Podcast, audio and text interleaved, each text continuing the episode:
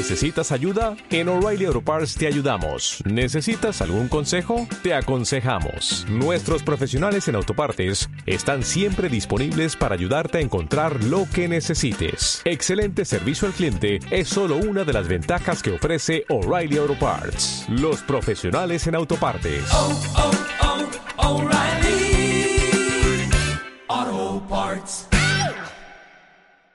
Pero antes vamos a, mirar a ese conflicto, a esa guerra comercial increciendo entre Estados Unidos, China y también la tensión geopolítica, la tensión también creciente entre Estados Unidos e Irán. Para ello tenemos la oportunidad de charlar con Santiago Carbó. Don Santiago, ¿qué tal? Muy buenos días. Hola, muy buenos días. Susana. Que es director de estudios financieros de FUNCAS y catedrático de economía de CUNEF. Parece que todos los días eh, o cada X horas vemos un nuevo capítulo de esta guerra comercial.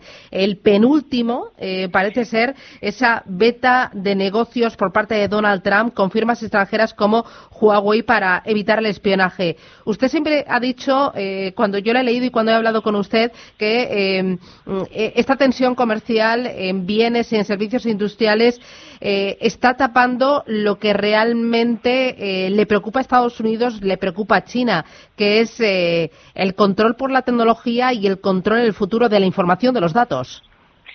Bueno, esa desde luego parece que es la, guerra de, largo plazo, ¿no? Una, batalla de, largo plazo, ¿no?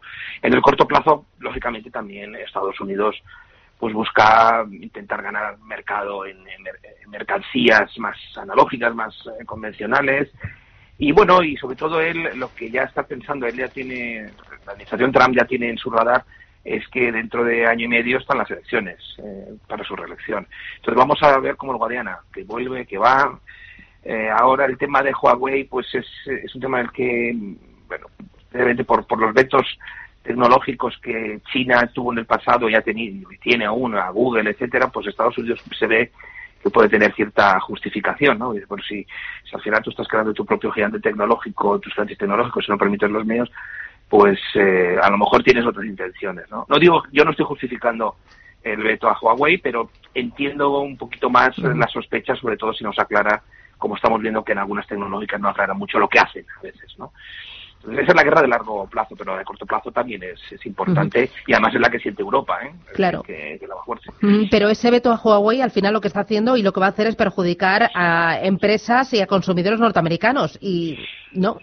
Por supuesto, pero claro, eh, el argumento de que a lo mejor eh, se esté utilizando los datos inadecuadamente o la información, pues es una es un, es un concepto más, podemos decir, más vendible, ¿no? Eh, eh, a mí me gustaría que hubiera mucha más transparencia en estas tecnológicas y desde luego muchísimas empresas americanas han adoptado la tecnología Huawei eh, y, no digo nada a los usuarios, pero que es, tremendo también, ¿no? Yo creo que, que en este sentido sería muy importante algún tipo de acuerdo también internacional para, para avanzar en, eh, y tener mucha más confianza en las tecnologías que poco a poco las, estamos perdiendo. Es decir, no solamente el caso Huawei con, en Estados Unidos, sino en general con todas, ¿no? Porque Huawei ha ayudado muchas otras al desarrollo enorme que tenemos en este momento en materia de datos y de información. Eh, parece que esto de Huawei es lo penúltimo, lo antepenúltimo era esa decisión de Trump de aplazar seis meses la imposición de aranceles a los vehículos importados. Eh, ¿Esto eh, qué lectura hace, don Santiago? Pues entiendo que, la primera lectura es que yo creo que la, administración a veces, la Trump da pasos adelante y atrás, ¿no?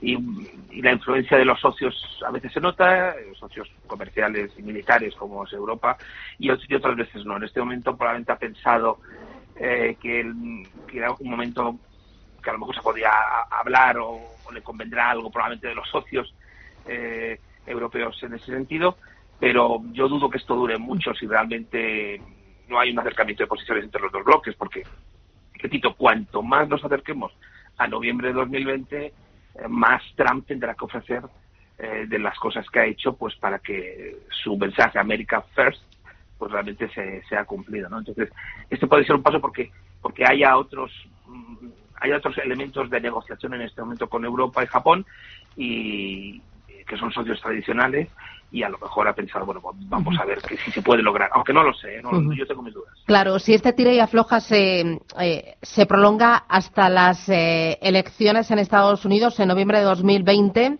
eh, puede incrementar o puede hacer que la desaceleración económica a nivel global vaya más deprisa de lo esperado? O, también, o sea, eh, pensándolo, eh, ¿le interesa realmente a Donald Trump prolongar este tira y afloja? Porque eso puede dañar el crecimiento y puede dañar a, las bolsas. Y cuando él llegó al poder dijo eh, America First y dijo yo, mi objetivo es que la bolsa sube, que los americanos tengan más dinero hoy que, que hace tres, cuatro años este es un argumento absolutamente interesante el que, el que aportas, ¿no? Pero ese es el peligro.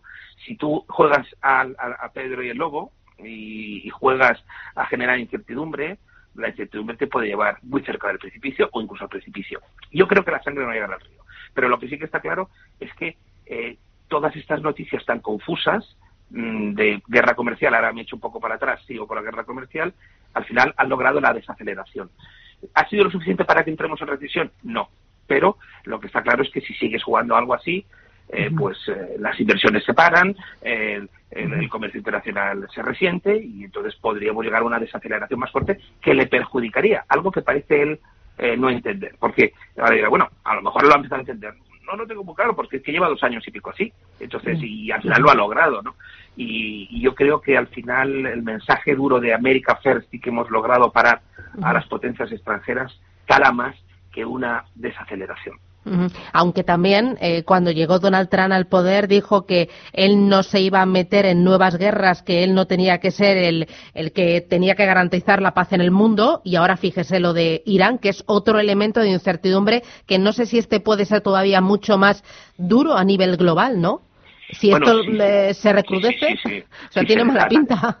Si se desata totalmente, desde luego preparémonos, hacémonos los machos, eso lo tengamos, lo tengamos claro. Si, este, si, ese, tema se desata absolutamente con toda su fuerza, es una, una situación muy peligrosa geoestratégica y militar, porque Irán es una potencia en todos los sentidos. Como además goza de la desconfianza de Arabia Saudita bueno, y, de, y de Israel eh, socios tradicionales de Estados Unidos, pero Estados Unidos ha adoptado una posición, yo creo, que hay poco pragmática. Por supuesto, a lo mejor Irán no ha cumplido con todo, pero evidentemente el acuerdo fue muy, muy importante y yo creo que bastante interesante eh, el que se logró y que había logrado una cierta estabilidad. No, no, termino de ver eh, el final de, de esa batalla contra Irán, salvo en, parte satisfacer a sus socios más cercanos de la región, que son Israel y Arabia Saudita. Ya. Eh, hay dos cositas más que me interesan. Ayer datos de crecimiento económico en Alemania, en Alemania un 0,4%. Eh, también datos de crecimiento económico en Italia, más 0,2% en los tres primeros meses de este año.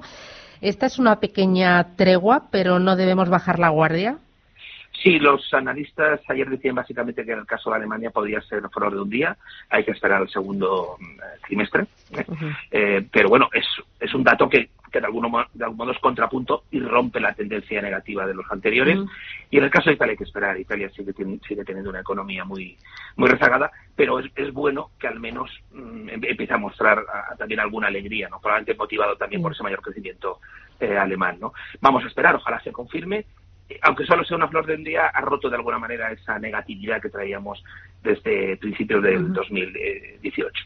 Y otra cosita más, que yo sé que sigue muy de cerca todas las informaciones procedentes del Reino Unido, del Brexit. Eh, hemos conocido, eh, lo publicaba Daily Telegraph, que los laboristas británicos han propuesto nacionalizar eh, las redes, todas las redes eléctricas del país, redes que estarían valoradas en 60.000 millones de dólares y entre ellos estaría afectada Scottish Power, la filial escocesa de Iberdrola. ¿Esto de nacionalizar la red eléctrica?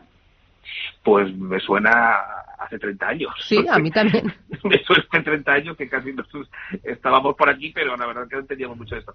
Yo creo que es una medida absolutamente peregrina eh, y que no sé a qué va a llevar, por, supuesto, a, un, a, una caja muy saneada en, los primeros tiempos, pero no sé qué eficiencia se puede se puede hacer. No no termino de entender la estrategia del laborismo en británico en ningún contexto, desde luego ni en el Brexit ni, ni, ni, en esta medida que ahora es volver al pasado y yo creo que no tiene ningún sentido porque al final las empresas dejan de invertir si tienen esta incertidumbre. Y yo creo que hay suficiente competencia en el Reino Unido para y para el servicio que se estaba dando en el, materia eléctrica, ¿no?